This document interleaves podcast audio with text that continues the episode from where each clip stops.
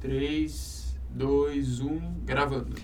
Fala pessoal, bem-vindo a mais um episódio do Senta aí Podcast, mais um dos nossos episódios curtinhos, mas antes da gente começar o episódio, não esquece de seguir a gente no Spotify, se você ainda não segue, e também não esquece de deixar o seu review no Apple Podcasts, se você ainda não deixou. Isso ajuda muito o podcast. Mas vamos lá, vamos pro tema do nosso podcast de hoje. A gente vai falar hoje sobre como conhecer e conquistar os seus clientes. Você sabe quem realmente domina uma conversa? Você acha que é quem mais fala ou quem faz perguntas? Se você respondeu quem faz perguntas, você acertou, mas eu vou um pouco mais longe. Realmente domina uma conversa quem faz as perguntas certas. Fazer perguntas direcionadas é o que nos ajuda a entender realmente o que se passa na cabeça da outra pessoa. Faz com que a gente conheça as opiniões delas, as dores, as vontades e tudo o que nós quisermos saber. Pensando assim, como podemos então realmente conhecer nossos clientes? A resposta é simples: fazendo as perguntas certas a eles. Mas isso é só o começo. Como todo bom relacionamento, precisamos primeiro criar empatia com os nossos clientes, conquistar a confiança deles e, por fim, gerar um compromisso mútuo onde cada lado se compromete a ajudar um ao outro. Mas eu quero só vender um imóvel, por que, que eu preciso conhecer meus clientes? Bom, se você pensou isso, há grandes chances de que você não irá sobreviver por muito tempo no nosso mercado temos que entender realmente como nós podemos ajudar os nossos clientes nessa transação. Afinal, há grandes chances de essa ser a maior transação da vida dele e, como sabemos, a compra de um imóvel ou a venda está sempre ligada a algo muito forte da vida da pessoa. Conhecer bem os seus clientes fará com que você consiga entender a necessidade deles e, dessa forma, conseguirá saber exatamente o que oferecer e em que momento oferecer. Vamos começar falando sobre o nosso cliente vendedor. Em um podcast anterior, a gente falou sobre como conhecer a motivação do proprietário. Naquele podcast, o ponto principal era entender se o seu cliente está realmente pronto ou não para vender o imóvel. Hoje a gente vai uh, entender o que, que o seu cliente precisa de você. Para conhecer realmente uma pessoa, você precisa conhecer o que é importante na vida dela. Pense em seus amigos mais próximos. Se você tem um amigo que tem um filho, com certeza você sabe o nome do filho dele, não é? Bom, e você provavelmente sabe também as vontades desse seu amigo, o que ele anseia, o que ele deseja e quais os objetivos dele. Da mesma forma, precisamos entender isso de nossos, dos nossos clientes vendedores. O local mais íntimo de uma pessoa é a sua casa, é onde a vida das pessoas está concentrada. Os portas-retratos contam uma história, o estilo da casa mostra você como aquela família é. Então tenha real respeito ao entrar em uma casa. E com esse respeito, tenha em mente também o que você pode fazer para auxiliar aquela pessoa e aquela família. Então, faça perguntas aos seus clientes para conhecê-los e entender a necessidade deles. Bom, mas o que eu preciso entender? Primeiro, você precisa entender qual é o momento que o seu cliente está. Depois disso, entender quais são os motivos que ele quer vender. Também, você precisa saber qual é o próximo passo que seu cliente irá tomar.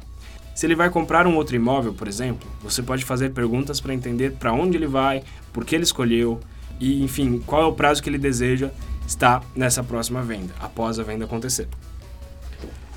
Já com o cliente comprador, a gente sabe que comprar um imóvel não é uma decisão apenas, são várias decisões em uma só. Qual a proximidade da escola das crianças? Qual a proximidade do metrô?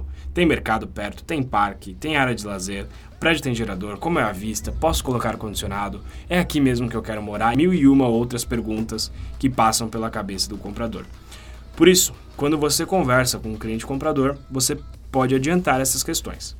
Você não precisa diretamente fazer essas perguntas. O que você pode fazer é conversar com eles, jogar a conversa fora e com isso ir sentindo quais desses pontos são importantes para seus clientes. Tenha consciência que, ao levar seus clientes em um apartamento, não os faça perder tempo. Leve-os apenas em imóveis que eles realmente têm potencial de compra e que realmente atende a necessidade deles. Filtrando dessa forma, você consegue otimizar o seu tempo, o tempo do comprador, do proprietário, além de se tornar mais produtivo. Bom, mas e na prática? Qual é o ciclo que eu devo seguir para conhecer de fato os meus clientes? Lembre-se do que falamos no começo: empatia, confiança e depois um compromisso. Para colocar isso em uma frase, poderíamos falar assim: criando empatia com os nossos clientes, conquistamos a confiança deles, gerando um compromisso mútuo para realizarmos juntos a melhor transação no mercado imobiliário. Vamos entender um pouquinho de cada um desses três passos. Você sabe o que significa empatia? Um dicionário define empatia como a ação de se colocar no lugar de outra pessoa, buscando agir ou pensar da forma como ela pensaria ou agiria nas mesmas circunstâncias. Para nós, profissionais imobiliários, a empatia serve para você se colocar no lugar do cliente, sentindo o que ele sente, realmente entendendo o que ele quer. Empatia é quando a gente consegue gerar uma conexão com o nosso cliente, quando conseguimos criar uma, uma amizade com esse cliente. Nem sempre a gente vai conseguir criar empatia com todos os clientes, afinal, nem todo mundo é igual. Você precisa, em primeiro lugar, identificar o que é importante para o seu cliente e depois identificar o que você e seu cliente têm em comum. É simples. Pense em como você começou a amizade com algum amigo próximo. Com certeza vocês tinham um ponto em comum e desenvolveram um relacionamento a partir disso. Da mesma maneira, você pode ser assim com seus clientes. Esse é o primeiro passo para você começar a conquistar e conhecer seus clientes. Depois disso, a gente vai para a confiança. Confiança é definida como o sentimento de quem confia acredita na sinceridade de algo ou de alguém. É crença na retidão moral, no caráter e na lealdade de outra pessoa. Bom, forte, né? Para a gente conquistar a confiança dos, seus, dos nossos clientes, a gente precisa mostrar para ele que a gente merece essa confiança. Mas como? Bom, primeiro, conseguimos demonstrar que merecemos. Bom, mas como? Primeiro, precisamos demonstrar que merecemos a confiança deles. São pequenas ações que nos diferenciam. Por exemplo, chegue no horário que você agendou com seus clientes. Tenha todas as informações relevantes em mãos. Não invente informações e seja honesto caso não tenha a informação na hora. Mostre real interesse nesses seus clientes. Com tudo isso, você consegue começar a conquistar a confiança de seus clientes dando um próximo passo para esse relacionamento. Por último, a gente vai para um compromisso mútuo. Se o seu cliente confia em você e gosta de você, e se você realmente tem interesse em ajudar esse cliente como pessoa, vocês já geraram um compromisso mútuo. Esse compromisso serve para você demonstrar que irá fazer o seu máximo para auxiliar esse cliente e realizar o sonho dele, e ele, comprometido, que irá confiar em você para auxiliar ele nesse processo. Para a gente finalizar, vamos para cinco dicas sobre esses três pontos. Primeiro, a gente precisa ter interesse genuíno nos nossos clientes e na história deles, olhando para eles como pessoas, não como transações. Fazendo isso de verdade, não mentindo. Ter um interesse no seu cliente como pessoa, não só na comissão. Tira o foco dos imóveis e pense nas pessoas. Não seja técnico. Busque realmente conhecer as pessoas e entender o momento dela. Terceira dica: faça perguntas e deixe os clientes falarem. Mais uma vez, quem domina uma conversa é quem faz perguntas. Então faça as perguntas, ouça com atenção as respostas e mostre interesse. Depois disso, seja verdadeiro. Empatia é algo que não se força. E se forçar, uma hora vai dar errado.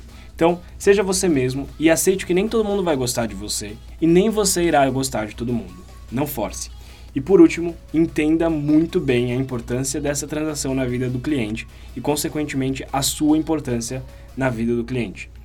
Essa é uma transação que vai ficar muito marcada na vida dos nossos clientes. Então entenda que quando você passa da porta do imóvel, você está dentro da intimidade de uma família, da vida de uma pessoa. Trate isso com muito respeito e faça parte disso. Seguindo essas dicas, eu tenho certeza que você irá conhecer muito bem os seus clientes e, consequentemente, aumentar os seus resultados. Valeu, pessoal, e até o próximo episódio.